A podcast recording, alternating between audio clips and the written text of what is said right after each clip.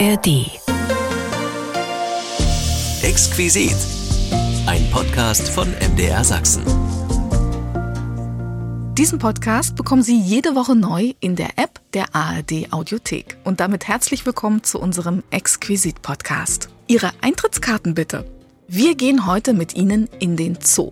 Die Zoos und Tierparks der DDR sind unser Thema und dabei hat gerade Sachsen eine lange Tradition und Besonderes zu bieten. Vom Affenhaus bis zur Zebrawiese begucken wir die Tierparks der Republik. Etliche entstanden direkt zu DDR-Zeiten, neu also, wenn man so will, wie der Tierpark Cottbus oder auch die Zoos in Schwerin, Erfurt und Magdeburg. Viele haben dabei aber auch eine lange Tradition, wie der Zoo in Leipzig. Und über ihn erfahren wir mehr von meinen Gästen Gerd Nözold und Lothar Dudek vom Zoo Leipzig. Ich freue mich auf die Geschichten der beiden, einen Blick hinter die Kulissen und auch ins Nähkästchen. Denn allein die Beschaffung der Tiere war mitunter ein Abenteuer. Von der langen Schiffsreise angefangen bis zur Bezahlung, wie sich Gerd Nözold, ehemaliger Kurator im Leipziger Zoo, erinnert.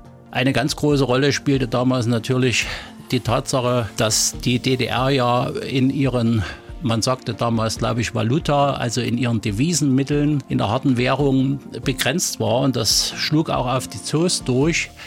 Es war also nicht einfach möglich zu sagen, ich gehe jetzt zum Tierhändler X und kaufe mir dort zwei Elefanten, sondern man musste sich gut überlegen, wie man diesen Wunsch, sich Tiere über einen Tierhändler anzuschaffen, auch realisieren konnte. Und das fand dann so äh, statt, ganz offiziell, dass der Zoo sich durch Abgaben von eigenen Nachzuchten an genau diesen Tierhändler dort ein fiktives Konto sozusagen erarbeitet hat und im Gegenwert zu diesem Konto, und da wurden dann wieder Umrechnungen Umrechnungen durchgeführt zwischen den Marktpreisen und anderen Faktoren. Im Gegenwert zu diesem Konto konnte man dann auch wieder vom gleichen Tierhändler natürlich Tiere beschaffen. Und da kann sich wahrscheinlich von der älteren Generation jeder vorstellen, dass das nicht ganz einfach war und natürlich auch nicht immer die preiswerteste Variante. Zoogeschichten heute im Exquisit Podcast. Wenn Sie Fragen oder Anregungen haben, schreiben Sie uns gern eine Mail an exquisit.mdr.de. Ich bin Imme Tröger und jetzt freue ich mich auf den Zoobummel mit Ihnen. Wir spazieren heute mit Ihnen durch die Zoos in der DDR. Und Sachsen hat dabei ja Zoo wirklich von A bis Z. Vom Annaberg-Buchholzer Wildtiergehege bis zum Tierpark Zittau laden überall Zoos und Tierparks zum Besuchen, Bestaunen und Entdecken ein. Sie sind ein Magnet für Besucher und oft reicht ein Tag gar nicht aus, um alles zu sehen. Sie gehören zu unseren beliebtesten Ausflugszielen, die Zoos in Sachsen und ganz Deutschland. Und das war auch zu DDR-Zeiten schon so. Aber wie genau war das denn? Mein Kollege de Kenze hat mal die Jungen gefragt, wie die sich so Zoo im Sozialismus vorstellen. Dann mal los. Tiere der freien Welt im Gewahrsam des Arbeiter- und Bauernstaats. Irgendwelche Stellungnahmen dazu? Ehrlich gesagt habe ich mich mit zoologischen Gärten in der DDR bisher noch gar nicht beschäftigt. Also zu dem Thema kann ich nur gefühlsmäßig sagen, dass damals mehr Tierversuche durchgeführt wurden, meiner Meinung nach. Also bitte, der Sozialismus liebte Tiere, von der Friedenstaube bis zum Zero-Elefanten. Mit Kindern irgendwo hinzureisen und dadurch halt die Tiere aktiv zu erleben die Möglichkeiten hatte man damals nicht und dementsprechend glaube ich, dass das versucht wurde, der Zugang anders zu schaffen hat durch die zoologischen Gärten. Und wie stellte man diese uns verschlossenen Lebensräume dar? So typische Käfige mit, äh, mit Gittern, wie man es vielleicht in Videos oder Filmen schon mal gesehen hat. Das war jetzt weniger DDR-typisch, das habe ich eher so als globales Bild im Kopf. Aber war denn der DDR-Zoo nun auch schön? Vielleicht nicht so eine Artenvielfalt. Ich denke, das war eher ein bisschen übersichtlicher mit Tieren, die man auch hier so in unserer Klimazone so findet. Ich muss als erstes an ja. Esel denken. Also so ein bisschen wie Streichelzoo. Ja, jetzt nicht sowas wie Papageien. Bestimmt nicht. Bunt war ja gar nichts. Affen könnte ich mir auch vorstellen, dass die als Attraktion mit dabei waren, so zur Belustigung. Aber wo gab es in dieser Klimazone lustige Affen? Vielleicht aus dem asiatischen Raum, also dass man damals mehr irgendwie mit China kooperiert hat und von da halt Tiere importiert hat. Ja, ich hätte auch hier gesagt, so Pandas oder ja generell, was man so hier im Osten findet, Vögel vielleicht mehr. Schön und gut, aber es muss da auch Mittel und Wege gegeben haben, echte Exoten zu bekommen. Ich weiß nicht, inwiefern da illegal irgendwas mit Wilderung zu tun hatte, die Tiere aus anderen Gebieten rausfangen. Ich glaube schon, dass es äh, nicht nur in der DDR, sondern allgemein damals ein ziemlich gängliches Mittel war für Zoos, die Tiere zu beschaffen. Das ist Diebstahl. Die DDR war ihren und anderen Bürgern gegenüber aber immer ehrlich. Andere Ideen zur Tierbeschaffung? Eigentlich meine ich, dass es Wirtschaft, also vom Handel her, gar nicht in der Form möglich war, exotische, also exotische Tiere. Ja, also Elefant, ich Das wurde auch in der Schule nie thematisiert. Also ich habe wirklich absolut keine Ahnung. Eine Schande für das aktuelle Bildungssystem. Wie wär's denn mit dem Denkansatz? Tierpflege ist international und hilfsbereit. In den Partnerstaaten und Ländern sicherlich, aber ich glaube, dass da ähm, so über die Grenzen des Wesen hinaus wenig Austausch stattfand. Ich glaube eher auch so eine äh, vielleicht Arroganz oder so Geheimhaltung von verschiedenen Wissen, dass man doch versucht, sich selbst ein bisschen besser zu profilieren als die äh, anderen Zoos in anderen Ländern. Wusste ja jeder. Der Siegeszug des Kommunismus beginnt immer im Zoo. Mit Fisch und Dachs und Vogelwelt sind wir auf Du und Du. Heißt es in Die Heimat hat sich schön gemacht? Und mit Elefant, Tiger und Co. begucken wir heute die Zoos in der DDR. Wenn jetzt das Wetter wieder schöner wird, zieht es die Menschen in die Tierparks und Zoos. Und das war auch früher schon so. Darüber spreche ich heute unter anderem mit Gerd Nötzold, ehemaliger Kurator im Leipziger Zoo und mit Gerd Dudek, Aquarianer und ehemaliger Herr über die Unterwasserwelten im Zoo Leipzig. Herzlich willkommen, die Herren. Hallo. Hallo. Jetzt habe ich hier mit Ihnen beiden ja zwei echte Auskenner zu Gast. Herr Nötzold, Sie waren Kurator im Leipziger Zoo. Ja, ich war viele Jahre Kurator im Zoo Leipzig. Das war mein erster und, wenn Sie so wollen, mein letzter Arbeitsplatz, den ich inne hatte. Und das hat mir auch meistens sehr viel Freude bereitet. Von wann bis wann war denn das? Ich habe meinen Dienst begonnen 1982 und habe im Mai vor zwei Jahren, also 2021, meinen Dienst dann beendet. Was macht denn eigentlich ein Kurator? Ich habe da immer so die Assoziation zu Exponaten und zur Ausstellung in erster Linie. Ja, das ist richtig. Die Zoos haben ja eine Ausstellung und äh, mhm. ich war in meiner Funktion als Kurator für einen Teil des Zootierbestandes zuständig, habe also die Tierausstellung, wenn man es mal herleiten will, verantwortlich betreut. Der Zoo Leipzig hat ja eine sehr lange Tradition. Das ging ja schon im 19. Jahrhundert los. Wie ist denn eigentlich die DDR? Wie ist die denn mit so einem Erbe umgegangen? Wie haben Sie das empfunden?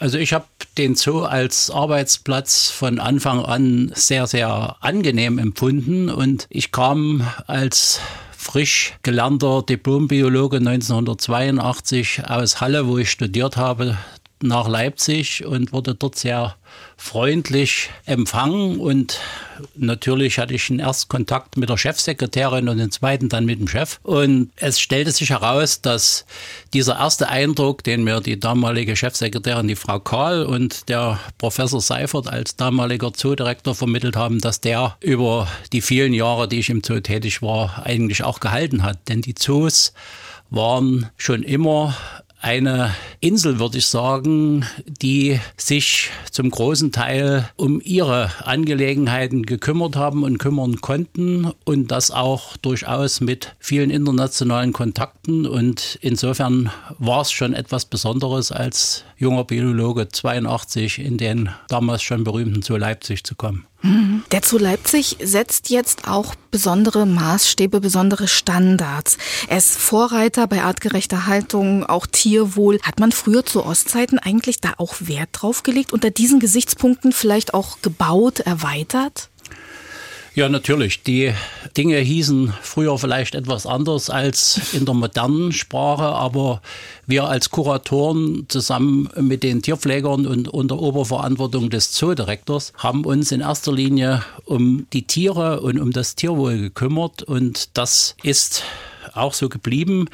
Tierwohl heißt Tiere in angemessenen entsprechenden Gehegen, Stallungen etc. unterbringen, Tiere professionell betreuen. Das sind dann die Tierpfleger, die dort qualifiziert waren, die einen, eine Facharbeiterausbildung hatten. Damals gab es auch noch den Beruf des Zootierpflegers. Heute heißt der Beruf etwas anders. Er nennt sich Tierpfleger Fachrichtung Zoo. Das hat etwas mit Verallgemeinerung der Ausbildung auch zu tun. Und äh, natürlich waren die Gehege so, so gestaltet, dass die Besucher auch die Tiere sehen konnten und bewundern konnten. Und das war unser oberstes Ziel, Tiere so zu präsentieren, dass die Besucher zum Tier auch aufschauen und nicht von oben herab auf Tiere schauen. Das ist immer die schlechteste Perspektive, die man haben kann, wenn man Tiere ausstellt. Was sich natürlich geändert hat über die Jahre, sind die Erwartungshaltungen der Zoobesucher. Als ich begonnen habe, Anfang der 80er Jahre, konnte man mit relativ kleineren Gehegen oder Gitterkäfigen als Besucher noch gut umgehen und fand überhaupt nichts dabei, wenn da im sogenannten neuen Raubtierhaus des Zoos auf jeder Seite 10 oder 15 verschiedene Großkatzen zu sehen waren. Heute braucht man sehr viel Platz, um auch nur einen Bruchteil dieser Großkatzen zeitgemäß auszustellen. Also da ist viel passiert und da gehen die Zoos natürlich auch mit der Zeit. Aber was die Fürsorge für das Tier anbetrifft, hat sich an unserem Beruf eigentlich nichts geändert. Welche Tiere konnte man denn zu DDR-Zeiten alles bestaunen im Leipziger Zoo? Gab es da auch Spezialisierungen von Zoo zu Zoo oder war das ähnlich gelagert? Es gab Spezialisierungen. Äh, natürlich gab es damals wie auch heute so einen Standardtierbestand, wo man sagt, die großen Zoos sollten bitteschön diese und diese Tierarten halten. Das hat sich heute etwas äh, noch abgeschwächt. Das war damals noch wichtiger. Aber der Zoo Leipzig, der ja damals schon, ich würde sagen, weltbekannt war, war bekannt in erster Linie für seine Zucht von großen Raubtieren. Das waren also Großkatzen wie Löwen, Tiger oder auch Bären. Und darum herum gab es damals schon einen hochattraktiven Tierbestand mit anderen Arten. Ich möchte nur nennen die Elefanten oder aber auch die großen afrikanischen Huftiere oder einen sehr anspruchsvollen Bestand an Menschenaffen, aber auch aus der Vogelwelt gab es viel zu bestaunen. Also es war ein sehr reichhaltiger Tierbestand und entsprechend reichhaltig waren auch die Aufgaben des Personals und entsprechend groß war auch der Besucherandrang, weil damals wie heute wollten Menschen Tiere sehen, wenn sie in den Zoo kamen. Wo kamen denn die Tiere her, die bei Ihnen zu Hause waren? Ja, die wurden auch damals entweder gezüchtet oder was zu der Zeit, als ich begonnen habe, noch möglich war, aber auch schon im Abflauen, im Ausschleichen. Man konnte auch Tiere über sogenannte Tierhändler sich beschaffen, die dann aus anderen Zoos kamen, beziehungsweise in einzelnen Fällen auch noch aus der Natur entnommen worden waren. Eine ganz große Rolle spielte damals natürlich die Tatsache, dass die DDR ja in ihren man sagte damals, glaube ich, Valuta, also in ihren Devisenmitteln, in der harten Währung begrenzt war. Und das schlug auch auf die Zoos durch. Es war also nicht einfach möglich zu sagen, ich gehe jetzt zum Tierhändler X und kaufe mir dort zwei Elefanten, sondern man musste sich gut überlegen, wie man diesen Wunsch, sich Tiere über einen Tierhändler anzuschaffen, auch realisieren konnte. Und das fand dann so äh, statt, ganz offiziell, dass der Zoo sich durch Abgaben von eigenen Nachzuchten an genau diesen Tierhändler dort ein fiktives Konto sozusagen erarbeitet hat und im Gegenwert zu diesem Konto, und da wurden dann wieder Umrechnungen Umrechnungen durchgeführt zwischen den Marktpreisen und anderen Faktoren. Im Gegenwert zu diesem Konto konnte man dann auch wieder vom gleichen Tierhändler natürlich Tiere beschaffen. Und da kann sich wahrscheinlich von der älteren Generation jeder vorstellen, dass das nicht ganz einfach war und natürlich auch nicht immer die preiswerteste Variante. Wir haben ja schon von den Elefanten gehört. Sie waren für Elefanten oder für die Elefanten verantwortlich, waren da involviert. Und Ihre Elefanten zum Beispiel kamen aus Vietnam, ne? Also ich war relativ bald, nachdem ich gekommen war, auch als Kurator für die Elefanten in Leipzig zuständig. Und ich hatte das große Glück, dann in einer Zeit in Leipzig zu sein, wo ein sehr intensiver Kontakt zum Zoo nach Ho Chi Minh Stadt oder Saigon zustande kam und gepflegt wurde. Und im Rahmen dieses Kontaktes gab es auch größere Tiertauschaktivitäten und für den Zoo Leipzig war der größte Erfolg dieser Aktivitäten die Übernahme mehrerer junger asiatischer Elefanten aus Vietnam. Das heißt, es gab jetzt aber auch nicht nur internationalen Austausch, sondern auch Austausch innerhalb der Republik mit anderen Zoos? Ja, natürlich. Die Zoos innerhalb der DDR waren eine große Zoofamilie und man half sich, man arbeitete zusammen, man kannte sich natürlich und dieser Austausch fand aber mit gewissen Einschränkungen, die einfach politisch bedingt waren, auch über die damalige Grenze hinweg nach Westdeutschland mhm. statt. Das wiederum war nicht immer ganz so einfach, aber es hat funktioniert und das sehr angenehme an der Zoogemeinde, an der Zoowelt war, dass man sich halt kannte und dass man sich gegenseitig geholfen hat und sehr gut zusammengearbeitet hat und das alles zum Wohl der Tiere, zum Wohle eines wirklich gesunden, gepflegten Tierbestandes. Denn ein Zoo muss die Tiere, die er besitzt und die er den Besuchern zeigt, in einem 1A-Zustand auch zeigen. Und das geht nicht, wenn man dann, wie ich mal so salopp sagen würde, immer nur im eigenen Saft schwimmt und sagt, irgendwie kriege ich es schon alleine hin. Das äh, hat nie funktioniert und wird nie funktionieren. Gab es Vorgaben? Gab es ein Soll, ein sozialistisches Soll sozusagen in irgendetwas? Also ich kann mich nicht erinnern, ein Soll von Tiernachzuchten mhm. oder ähnlichem jemals gehört zu haben. Ich glaube also nicht, dass es das gab. Unser Soll, wenn Sie so wollen, als Zoo war, viele Besucher in den Zoo zu locken mit einem sehr interessanten Tierbestand. Und das war eigentlich das, was die Zoos als Kultureinrichtungen zu erbringen hatten um der Bevölkerung eine Möglichkeit zu geben, ihre Freizeit auf sehr interessante und angenehme Weise zu verbringen.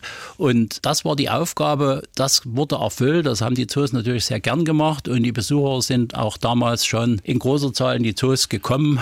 Die Eintrittspreise waren zeitgemäß sehr niedrig und der Zoo war damals auch schon eine Freizeit heute würde man sagen, Destination erster Ordnung. Also das hat schon immer funktioniert. Aber ein Soll im Sinne von Soll gab es nicht.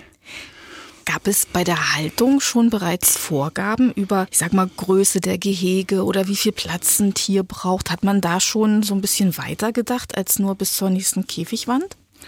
Ja, man hat natürlich äh, weitergedacht, weil man, wie ich schon sagte, sehr gut vernetzt war in Zookreisen zu Kollegen in der DDR, zu Kollegen außerhalb der DDR.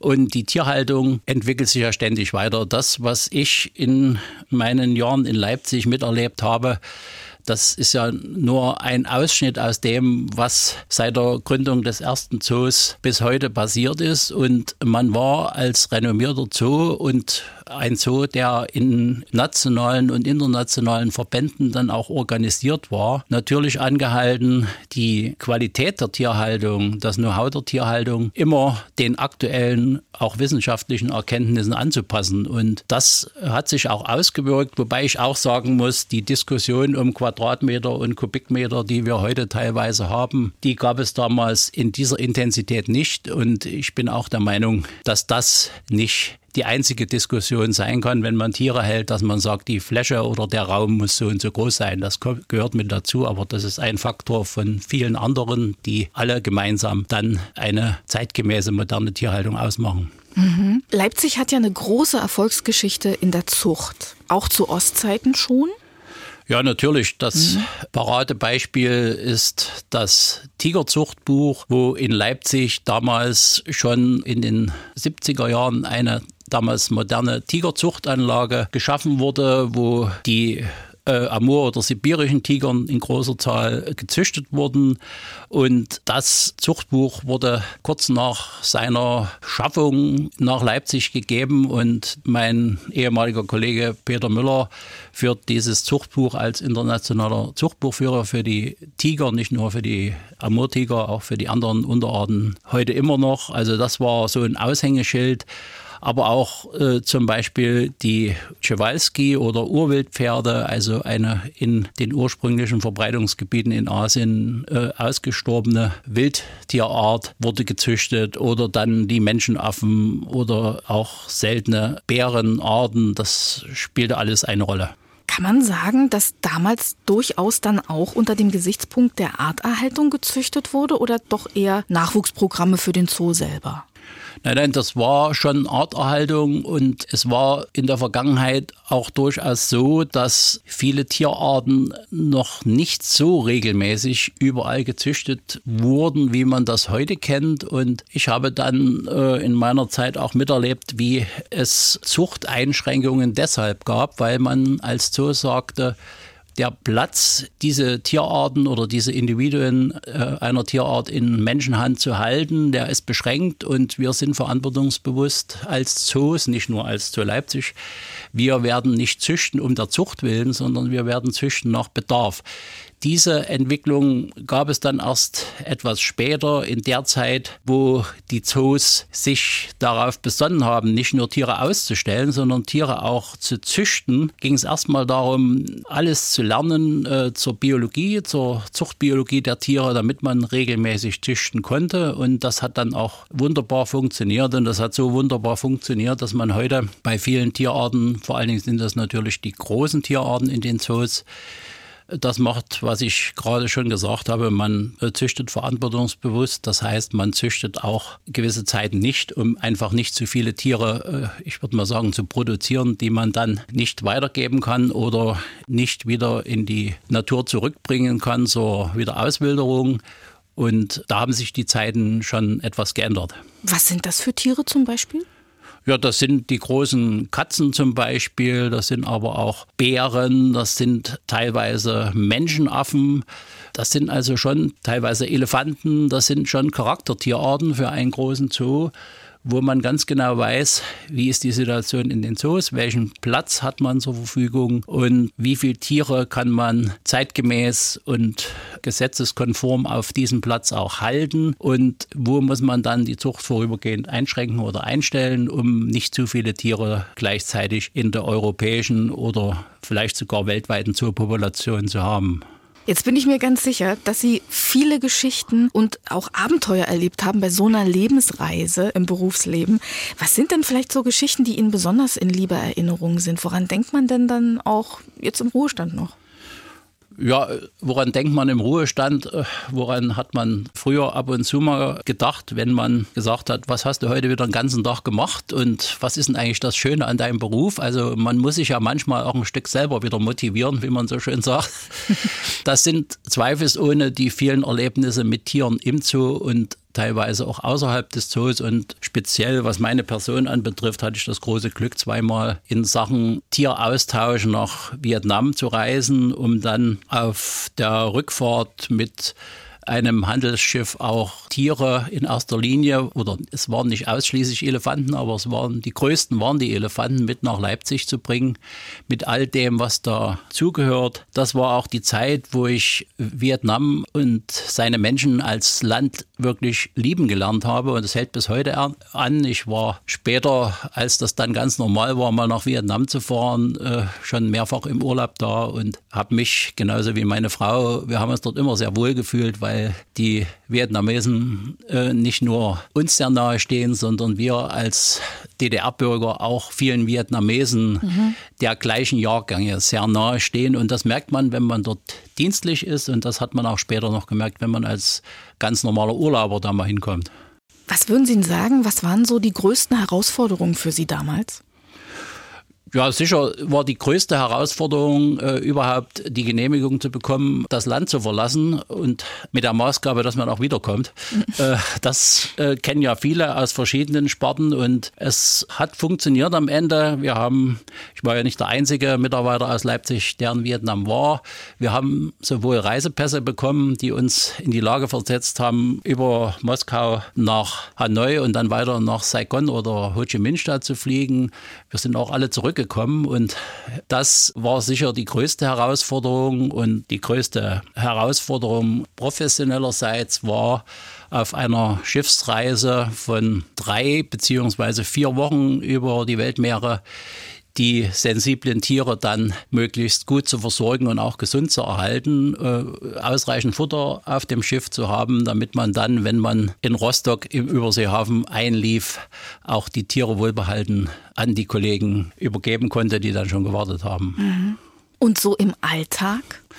Ja, das ist eine Frage, die nicht leicht zu beantworten ist. Also mein Credo war, jeden Tag, den ich in dieser Funktion als Kurator und später dann als Senior Kurator gearbeitet habe, möglichst einen guten Job zu machen und dann mit den Menschen. Das war für mich immer sehr wichtig und ist es auch heute noch. Nur mit qualifiziertem Personal, sprich mit guten Menschen, kann man einen guten Zoo machen. Und mit diesen Menschen und den Tieren, die betreut werden, zu arbeiten. Und ich hatte in meiner Funktion an gar etlichen ähm, Neubauten mitzuwirken von der fachlichen Seite. Da ging es immer darum, die neuen Anlagen für die Tiere nach neuesten Erkenntnissen in der Tierhaltung äh, auch zu gestalten und in enger Kooperation mit den Planern, also mit den Architekten, mit dem Zoodirektor und auch mit den Tierpflegern, die dann dort natürlich die tägliche Arbeit am Tier machen, diese neuen Anlagen so äh, zu gestalten, dass sie dann auch funktionieren. Und das hat mir immer sehr viel Freude gemacht. Das war nicht immer einfach und manchmal war es auch sehr nervenaufreibend und natürlich musste immer aufs Geld geschaut werden so ein geflügeltes Wort war immer, wir sind ja nicht bei Wünsch dir was und äh, wir müssen mal auf die Noten gucken oder was es da noch so für Sprichworte gab. Aber natürlich kämpft ein Kurator und genauso macht es der Tierpfleger. Wenn sowas Neues gebaut wird, das ist erstmal an sich eine super Sache, kämpft er natürlich für die Belange seiner Schützlinge und das sind die Tiere und das sind auch die Pfleger, die dann in diesen Häusern und auf diesen Anlagen arbeiten mit den Tieren. Was würden Sie denn sagen, wo ist denn so der größte Unterschied heute zur DDR? Ja, der größte Unterschied heute ist, dass heute viel mehr möglich ist.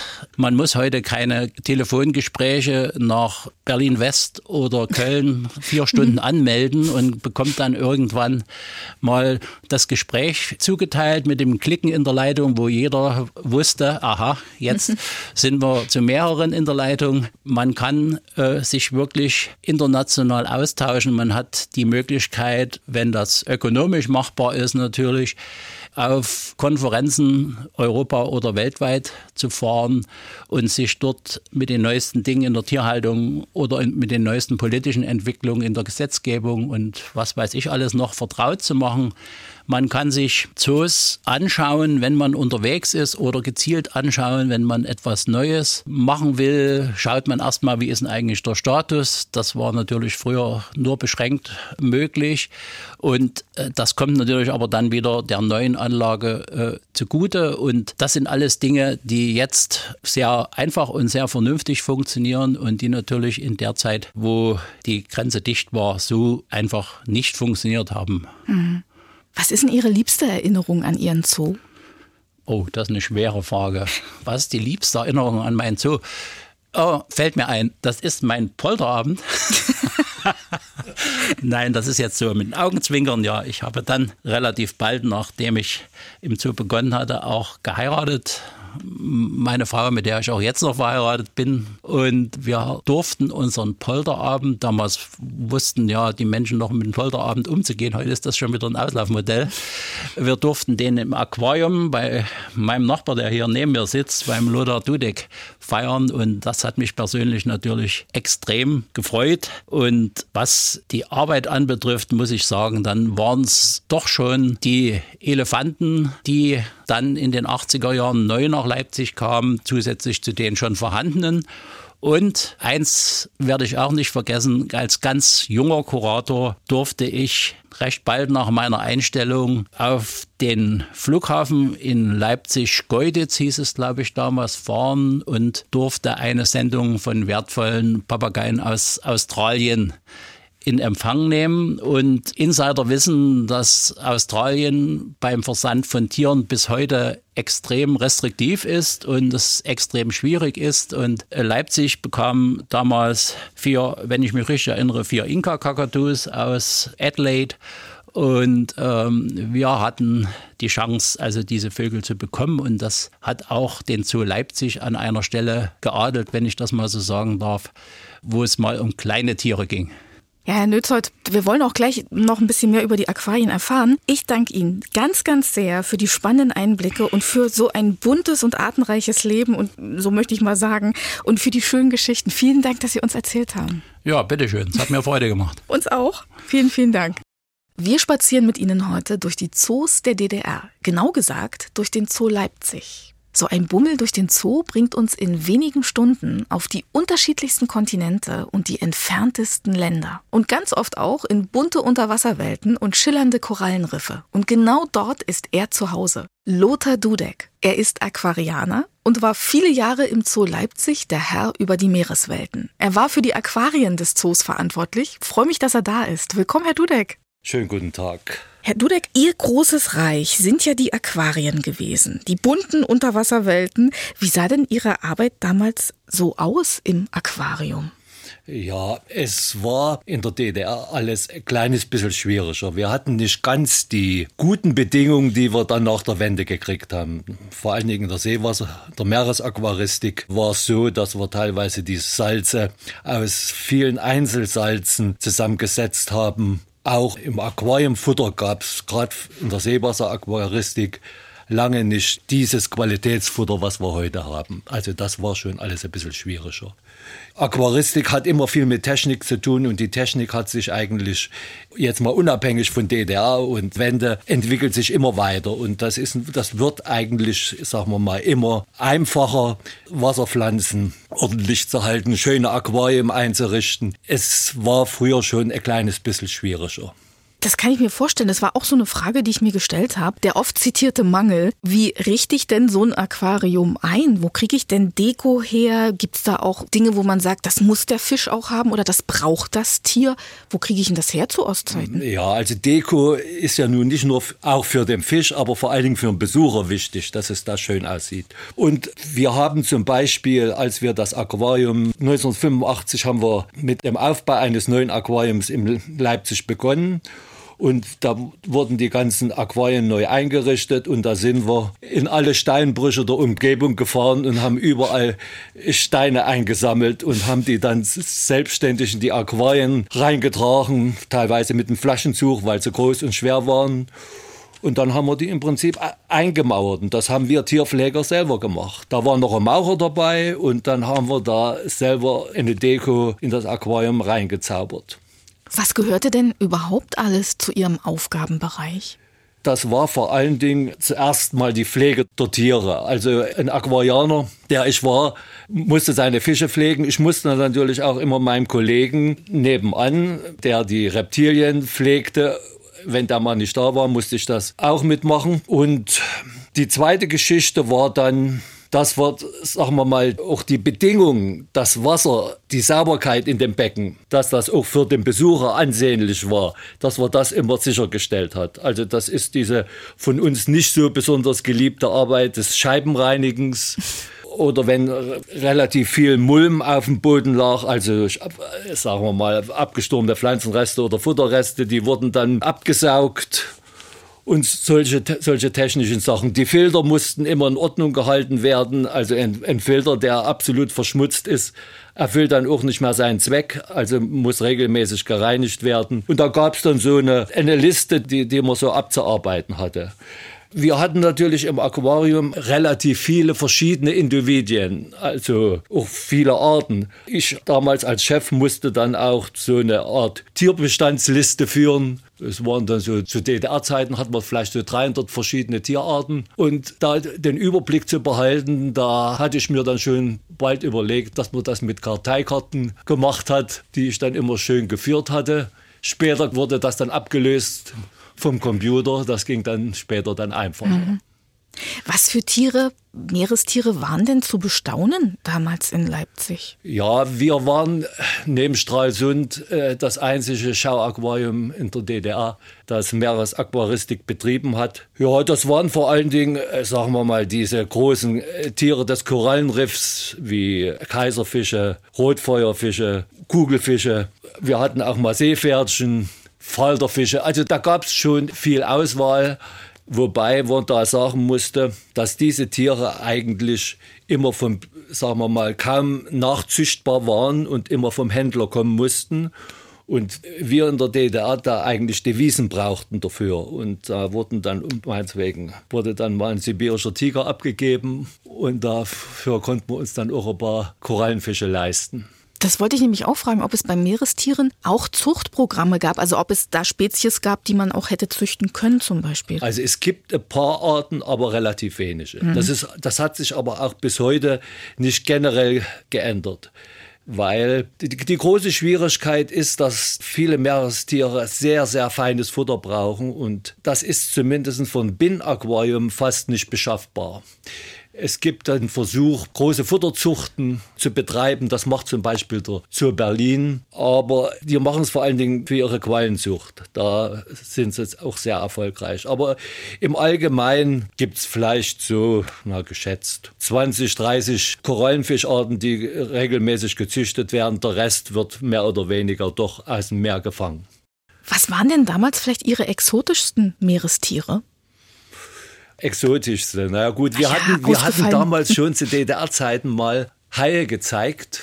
Das war mal sehr interessant. Dornhaie hatten wir mal kurzzeitig. Das war sehr, sehr spannend, wie man die halten konnte. Und das war schon eine Sensation, dass man sowas mal kriegte. Später dann ist die Haltung eines Hais kein großes, war kein großes Problem mehr. Nach der Wende haben wir ja dann die, den zweiten Teil unseres Aquariums eröffnet und da wurden ja dann Haie regelmäßig gezeigt. Mhm. Gehören denn zu den Aquarien jetzt wirklich rein nur Fische oder gibt es auch, ich sage mal, Wasserbecken oder gab es Wasserbecken zum Beispiel mit Seehunden?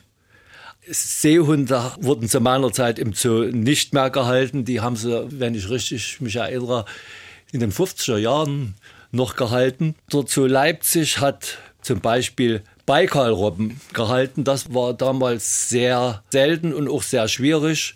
Aber das waren Tiere, die aus der Sowjetunion kamen und deshalb für uns beschaffbar waren.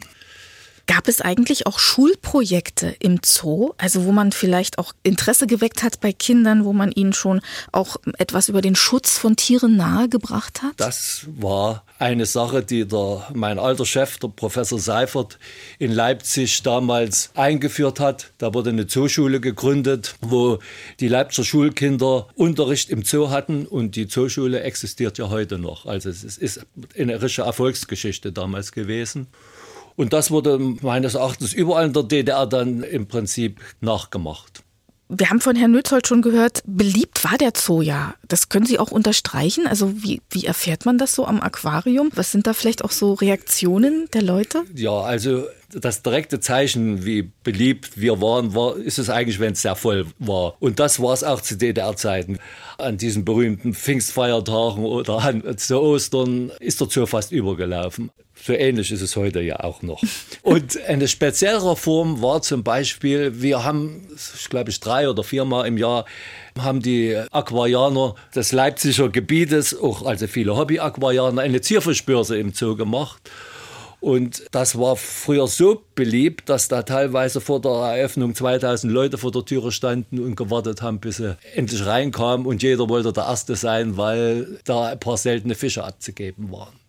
Da sieht man mal, welche Bedeutung die Aquaristik in der DDR eigentlich hatte. Das hat ein bisschen nachgelassen, weil sagen wir mal, heutzutage eben die Möglichkeiten der Unterhaltung eben entschieden größer sind. Welche Tierberufe gab es denn überhaupt im Zoo? Tierberufe. Mhm.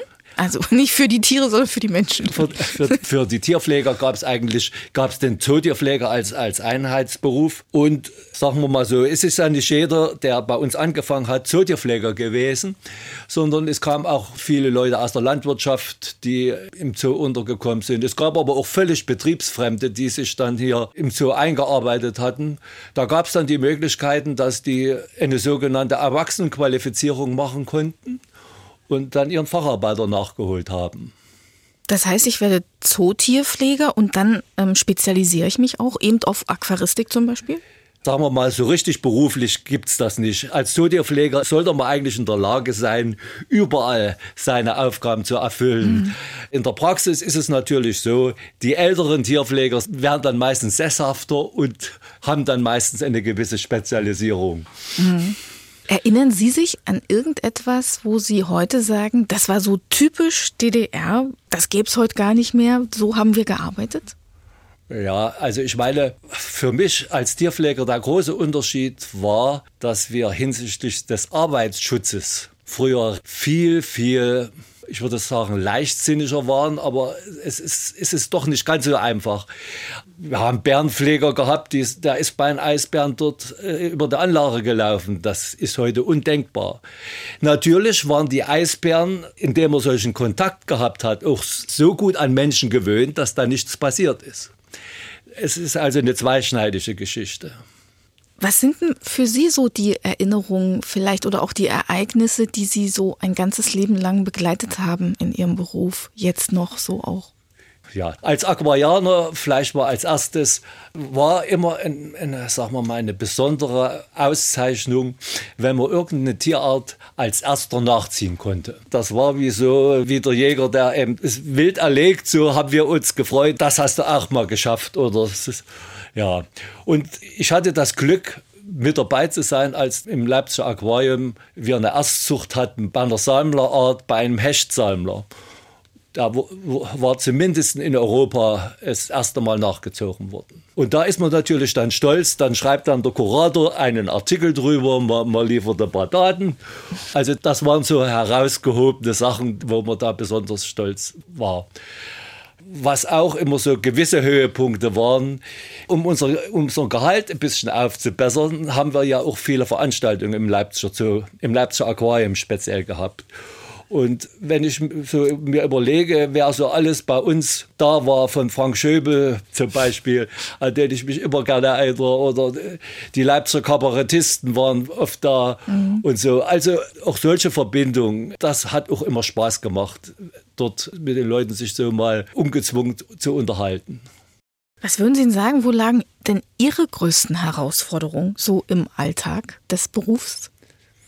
Ja, sagen wir mal so, den größten Respekt hatte ich eigentlich für, für wenn ich zum Beispiel Giftschlangen pflegen musste oder ich habe Zitterall gepflegt. Also das ist ein, ein Tier, was erhebliche Stromschläge austeilen kann.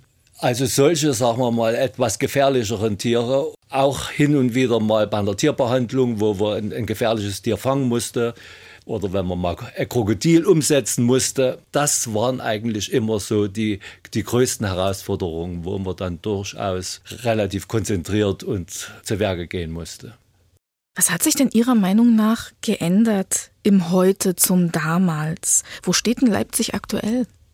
Also das Leipziger Aquarium hatte schon immer einen relativ guten Ruf ich glaube, uns ist es damals gelungen, uns gelingt es auch heute wieder, sagen wir mal, schön gestaltete Aquarium zu präsentieren da waren wir eigentlich schon immer ein bisschen berühmt, dass wir das eigentlich immer ganz gut hingekriegt haben. Das waren auch so die Stärken und das hat man auch bei der Lehrausbildung eigentlich immer so ein bisschen weitergegeben, dass man gesagt hat, so ein bisschen Gestaltung, das ein bisschen ganzheitlich zu sehen, versuchen immer auch nicht nur, äh, sagen wir mal, Fische auszustellen, sondern meinetwegen auch Wasserpflanzen dazu mit zum Wachsen zu bringen oder Korallen zu zeigen oder solche Sachen. Und da muss ich sagen, äh, macht das leider Leipziger Aquarium immer noch einen sehr, sehr guten Eindruck.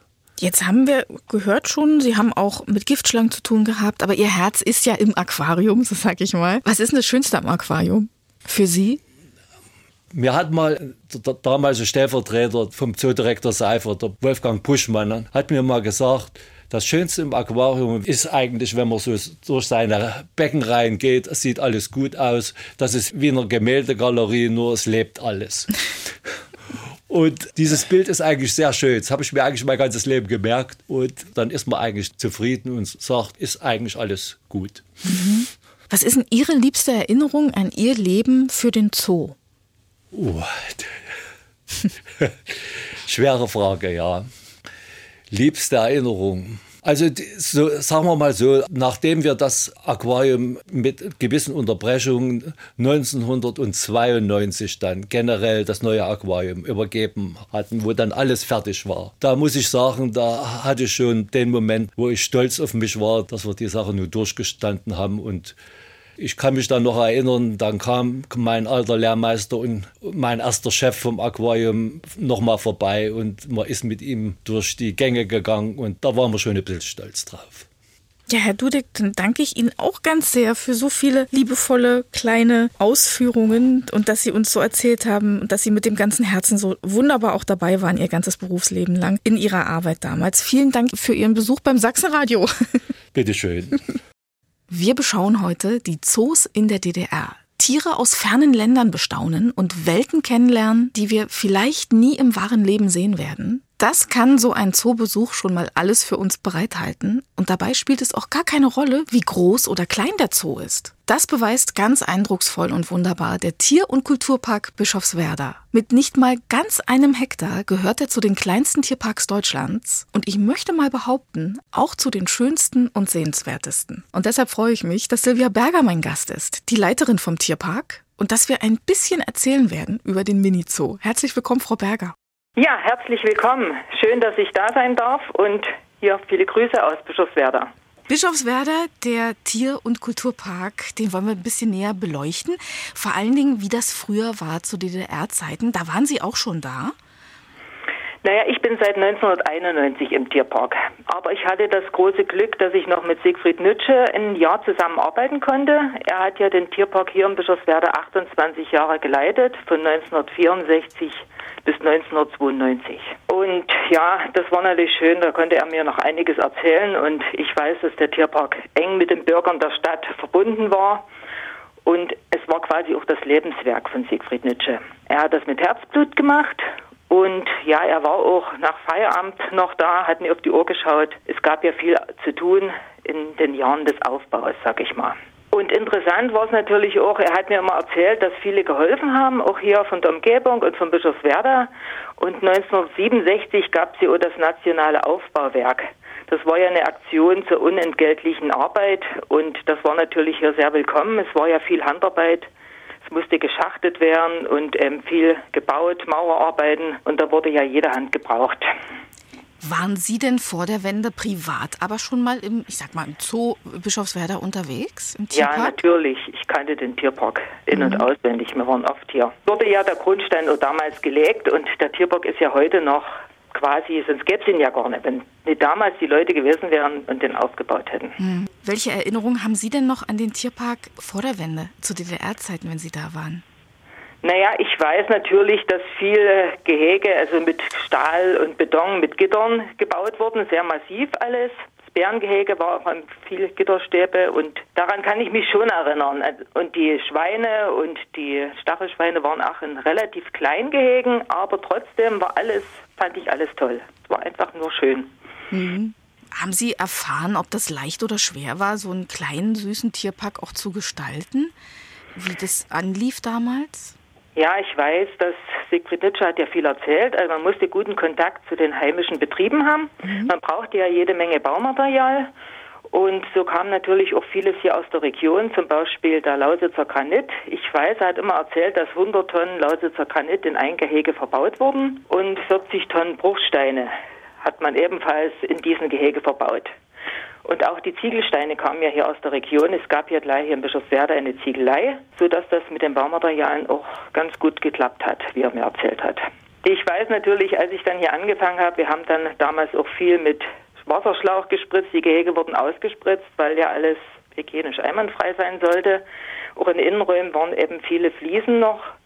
Das ist eben heute nicht mehr so. Es wird viel mit Naturboden gearbeitet und mit Einstreu, die dann auch von Zeit zu Zeit ausgewechselt wird. Also da hat sich schon ein bisschen was geändert, aber damals war es eben so. Ich habe es so nie anders gekannt, ja. als ich angefangen habe. Man hört ja auch immer wieder vom Mangel ja, wir haben gerade schon gehört, da musste auch beschafft werden. War denn auch bei der Futterbeschaffung, war das manchmal auch, dass man da improvisieren musste, was ranzukriegen oder war das immer auch gut abgedeckt? Na, ich sag mal so, es ist anders gewesen als heute. Also das Futter musste vorab genau geplant werden über einen Vertrag für das Jahr. Da wurde eine Bestellung aufgegeben und das hat dann gut funktioniert. So hat es mir Siegfried Nitsche immer erzählt. Und es kam natürlich vieles hier aus der Region, heimisches Obst und Gemüse. Es wurde hauptsächlich Möhren und Äpfel verfüttert und Obst der Saison. Auch Rüben und Getreide kamen vom Bauern oder von der LBG. Was natürlich gut war, die Preise waren immer gleich. Also dort hat sich nichts geändert. Da konnte man auch gut planen. Mhm. Und auch der, wenn Fleisch gebraucht wurde, gab es hier einen Schlachthof gleich in der Stadt und da ging man eben zum Schlachthof. Das war eigentlich auch recht zentral gelegen alles. Ja, und das Grünfutter kam von den Wiesen hier in der Umgebung. Das ist heute noch so, dass man da extra Wiesen hat für den Tierpark, die gemäht werden, um immer frisches Grün zu bekommen. Und letztendlich, es gab zwar nicht die Vielfalt, aber die war auch nicht unbedingt notwendig. Also man musste nicht unbedingt Südfrüchte haben. Die Tiere waren trotzdem gesund und hatten eine gute Ernährung, sage ich mal. Und wenn es doch mal Südfrüchte gab, dann wurden die, das weiß ich, unter Verschluss gehalten und kamen dann letztendlich nur zur Fütterung zum Einsatz. Also zu Bananen zum Beispiel, die lagen dann offen da, die waren im Futterraum und dort wurden sie dann geholt, wenn sie gebraucht wurden. Woher kamen denn überhaupt die Tiere und auch die Informationen, vielleicht auch zur Fütterung? Gab es da auch außergewöhnliche Fütterungsempfehlungen zum Beispiel oder auch die Pflege von Tieren? Naja, die Tiere, die kamen, das ist nicht anders als heute, aus verschiedenen Partnerzoos. Zum Beispiel hat Bischofswerda mit dem Tierpark Hirschfeld bei Zwickau gut zusammengearbeitet und auch eine enge Verbundenheit gab es zu dem Zoo Dresden. Soweit ich mich erinnern kann, hat mir Siegfried Nützsche mal erzählt, dass der Zoo Dresden auch ein bisschen für den kleineren Tierpark Bischofswerda zuständig war. Also da gab es eine Art kleine Partnerschaft. Mhm. Das fand ich damals interessant. Und ja, die Tiere, wie gesagt, ich weiß noch, kann mich noch eine Sache erinnern, die er mir erzählt hat, dass zwei Meerkatzen aus Afrika eingeführt wurden. Das fand ich ganz interessant. Und zwar waren die aus Privathand gekommen. Die wurden von Privat aufgezogen, weil die Eltern erschossen wurden. Und Heinrich Dade aus dem Zoo Berlin hat dann vermittelt, sodass die Tiere letztendlich nach Bischofswerda kamen. Ich weiß nur, wie sie hießen. Die Kiki, Kiki und Bimbo war das. Und der Bimbo war wirklich recht zutraulich und der hat mich ins Herz geschlossen und hat immer meine Hand durch die Gitterstäbe genommen und da musste ich ihn kraulen. Das fand ich immer ganz süß. Aber der konnte eben einige Männer nicht leiden und so kam manchmal auch ein Mitarbeiter von der Stadt vorbei, um zu gucken, was, wie es läuft im Tierpark. Und da habe ich ihn auch schon vorgewarnt. Ich habe gesagt, also komm nicht so nah ans Gitter. Der konnte aber nicht hören und was hat Bimbo gemacht? Der hat durchgelangt hat seine Brille geschnappt und hat sie in Einzelteile zerlegt. Ja, solche Geschichten kann man sich dann auch noch erinnern. Das sind dann so Begebenheiten, die vergisst man einfach nicht. Ja, und die Infos zur Fütterung und Pflege, das ist nicht anders als heute. Es gibt eine Ausbildung auch für die Mitarbeiter und es gab damals schon gute Fachbücher. Dann der Erfahrungsaustausch unter Zoos, der ist ja heute noch sehr eng. Und das Wissen wird natürlich dann weitergegeben, hat ja selber seine Erfahrungen gemacht und da wurde auch, die Futterpläne wurden dann erstellt und aus den Erfahrungen heraus ein guter Futterplan für die Tiere an andere Zoos weitergegeben und selbst auch für seinen Gebrauch gestellt. Wissen Sie, ob es auch Zuchterfolge gab? Ja, gezüchtet wurde in, damals in vielen Bereichen. Ich weiß, da gab es Nachzucht bei vielen Tieren, bei Ziegen, bei Eseln, Rehe, Ponys, Schafe, also alles, was da war, hatte auch zum großen Teil Nachwuchs. Beim Dammwild, Braunbären gab es natürlich auch damals und Polarfüchse hatten auch Nachwuchs.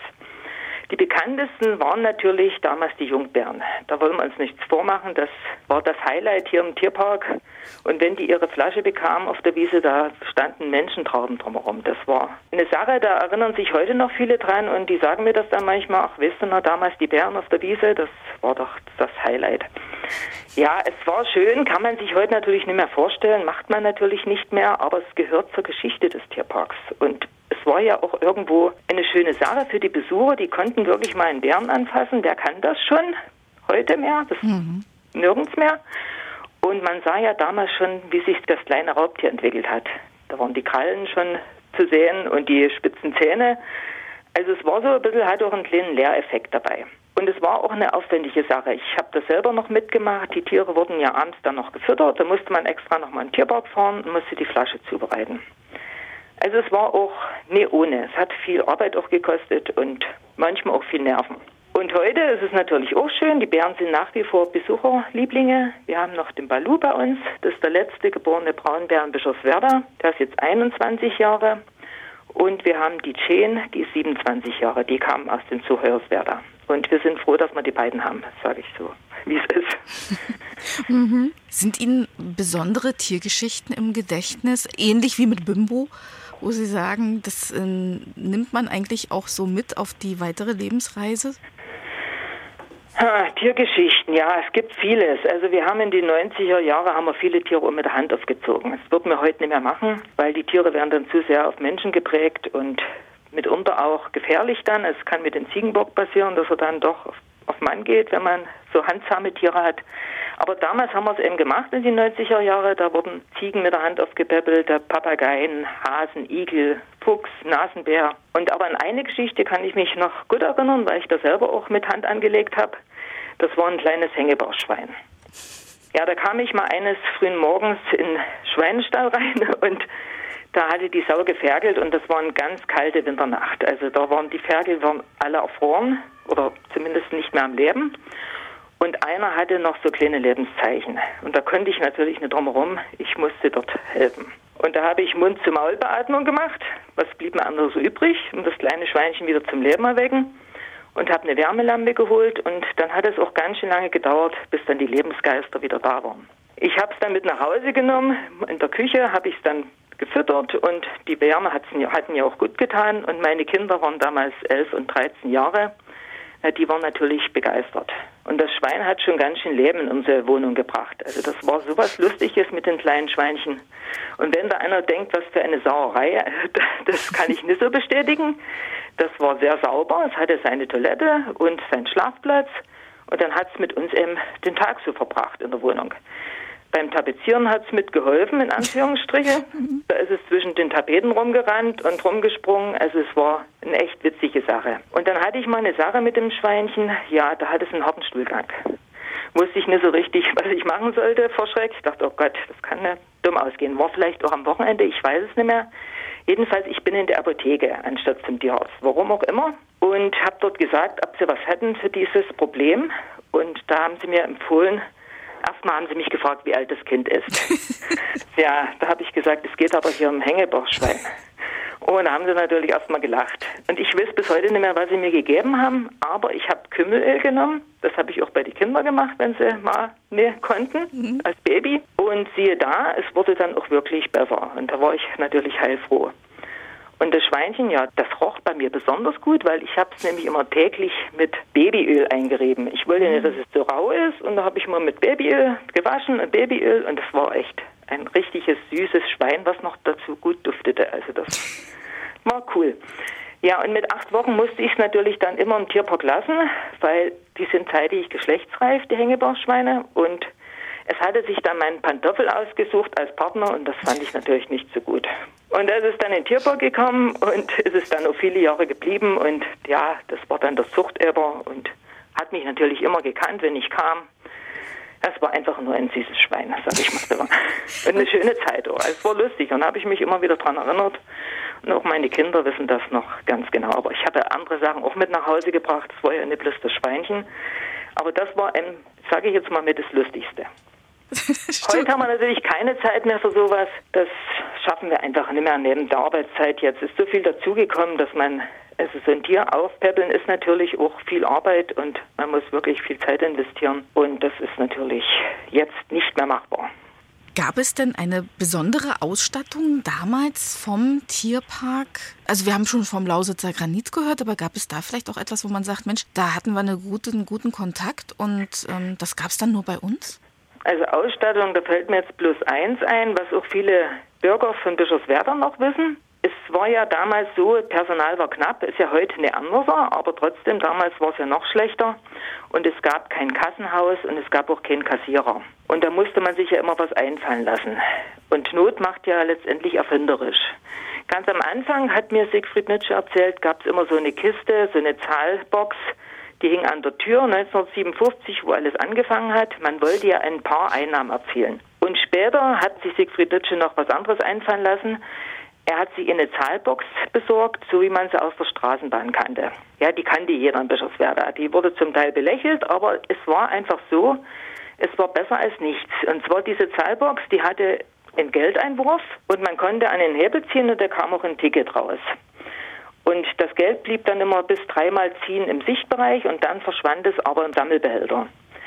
Also es war wirklich so, es war eine Kasse des Vertrauens. Aber es war mhm. so, man konnte so viel Karten ziehen, wie man wollte. Es gab Unehrliche, die haben dann nur Karten gezogen und kein Geld reingesteckt, konnten trotzdem reingehen. Es war ja keiner, der das kontrolliert hat. Aber Siegfried Nitsche hat sich auch manchmal auf die Lauer gelegt und hat einfach geguckt, ob die Leute, die reinkommen, Geld reingesteckt haben. Und dann ist er gucken gegangen, die musste ja noch im Sichtbereich liegen, wenn eine Familie kommt. Und wenn das alles funktioniert hat, dann war er natürlich auch zufrieden. Aber letztendlich war es eine Kasse des Vertrauens. Aber es war so was ganz Besonderes, sage ich mal. So eine Straßenbahnkasse. Das erinnert an diese Zeit, wo man versuchte, eben aus irgendwas was zu machen, zu improvisieren, sage ich mal. Und irgendwann wurde die Kasse dann auch gestohlen. Das war dann auch zu meiner Zeit. Und dann wurde sie irgendwo im Teich versenkt, das weiß ich noch. Wir haben sie dann auch nie wieder gesehen. Das ist eigentlich schade, denn das wäre so ein schönes Museumsstück gewesen für unseren Tierpark. Das stimmt. Das ja, stimmt. es ist sowas Besonderes, sag ich einfach mal. Als Sie das auch erzählt haben, als das anfing, dass Sie sagten, da hing eine Kasse, also auch bevor diese Straßenbahnkasse kam, die, diese Box, die dann erst hing, da war mein erster Gedanke so, wie schön, dass das funktioniert hat. Also gerade diese Kasse des Vertrauens. Ähm, Ja, das ne? stimmt. Und es haben auch viele Geld reingeworfen und das war schon beachtlich trotzdem. Die geben ja auch gerne das Geld. Und wenn sie zufrieden sind im Tierpark, die Besucher, dann zahlen sie auch gerne ihren Obolus, sage ich mal. Und man hat ja gesehen, dass man sich auch früher viel zu DDR-Zeiten viel Mühe gegeben hat. Und aus dem, was man hatte, auch was gemacht hat. Und wirklich, die haben sich dafür eingesetzt, dass es den Besuchern gefällt. Und dann gibt man den Obolus. Gibt es Dinge im Gegensatz zur damaligen Zeit, die sich zu heute ganz grundlegend geändert haben im Tierpark selber? Ja, also wir arbeiten heute nach einem Konzept mit Bär und Co. durch den Zoo und wir halten uns auch an das Konzept. Da legen wir besonders viel Wert auf bedrohte Tierarten, zum Beispiel eben die Äquator-Amazone. Hier haben wir ein Erhaltungszuchtprogramm und wir haben ein Wiederansiedlungsprojekt für den seltenen Steinkauz im Harz, wo wir uns beteiligen. Und wir haben heute nur noch 200 Tiere im Gegensatz zu früher. Da gab es 600, also alles zugunsten der Gehege, die natürlich jetzt etwas größer und naturnaher gestaltet werden. Und wir haben die Zoopädagogik, also wir bieten Umweltbildungsprojekte an, zusammen mit dem Naturschutzzentrum in Neukirch. Also wir haben uns auch Partner gesucht für unsere Arbeit, sonst könnten wir das mit unserem Personal auch nicht schaffen. Und was es natürlich heute auch gibt in Streilgehege, das gab es früher nicht. Da war Siegfried Nitsche strengstens dagegen, weil er immer eine Gefahr sah. Es ist natürlich auch nicht gefahrlos, ins Streilgehege zu gehen, zum Beispiel wenn Besucher Futter mitnehmen. Aber es ist die einzige Möglichkeit, um auch mal Tieren so richtig nahe zu kommen, den Kontakt zu den Tieren. Und das ist ganz wichtig auch für Stadtkinder, die ja so eine Gelegenheit sonst nicht finden. Deswegen gibt es auch dieses Streilgehege bei uns, weil das, denke ich mal, für den Tierkontakt ganz wichtig ist. Und Sie vermitteln ja auch Wissen über die Tiere und da gehört ja vielleicht auch mal so, ein, so eine Tuchfühlung dazu oder so eine Fellfühlung dazu, sag ich mal. Ja, genau, das ist, denke mal, schon ganz wichtig, um einfach mal auch den Eindruck zu gewinnen, wie das so ist, wenn man mal ein Tier anfasst und man nicht bloß die Schilder angucken oder die Tiere durch die Gitter oder durch den Zaun oder die Glasscheiben heute. Man will sie wirklich auch mal berühren und das kann man ja mit Haustieren auch ganz geschickt machen. Man muss natürlich auch aufpassen.